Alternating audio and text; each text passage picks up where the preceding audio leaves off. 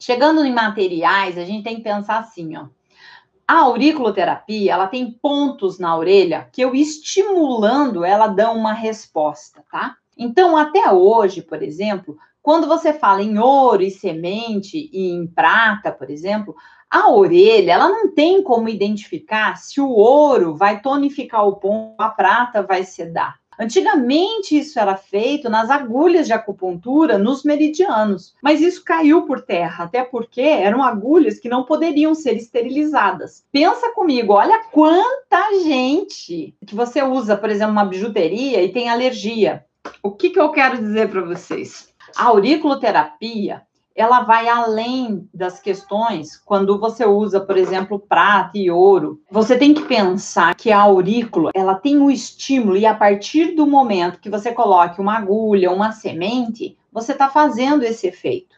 Então, quando você coloca ouro e prata, as chances que você tem de causar, por exemplo, uma alergia é muito maior. Então, eu não arrisco com o meu paciente, tá? Então, pense nisso.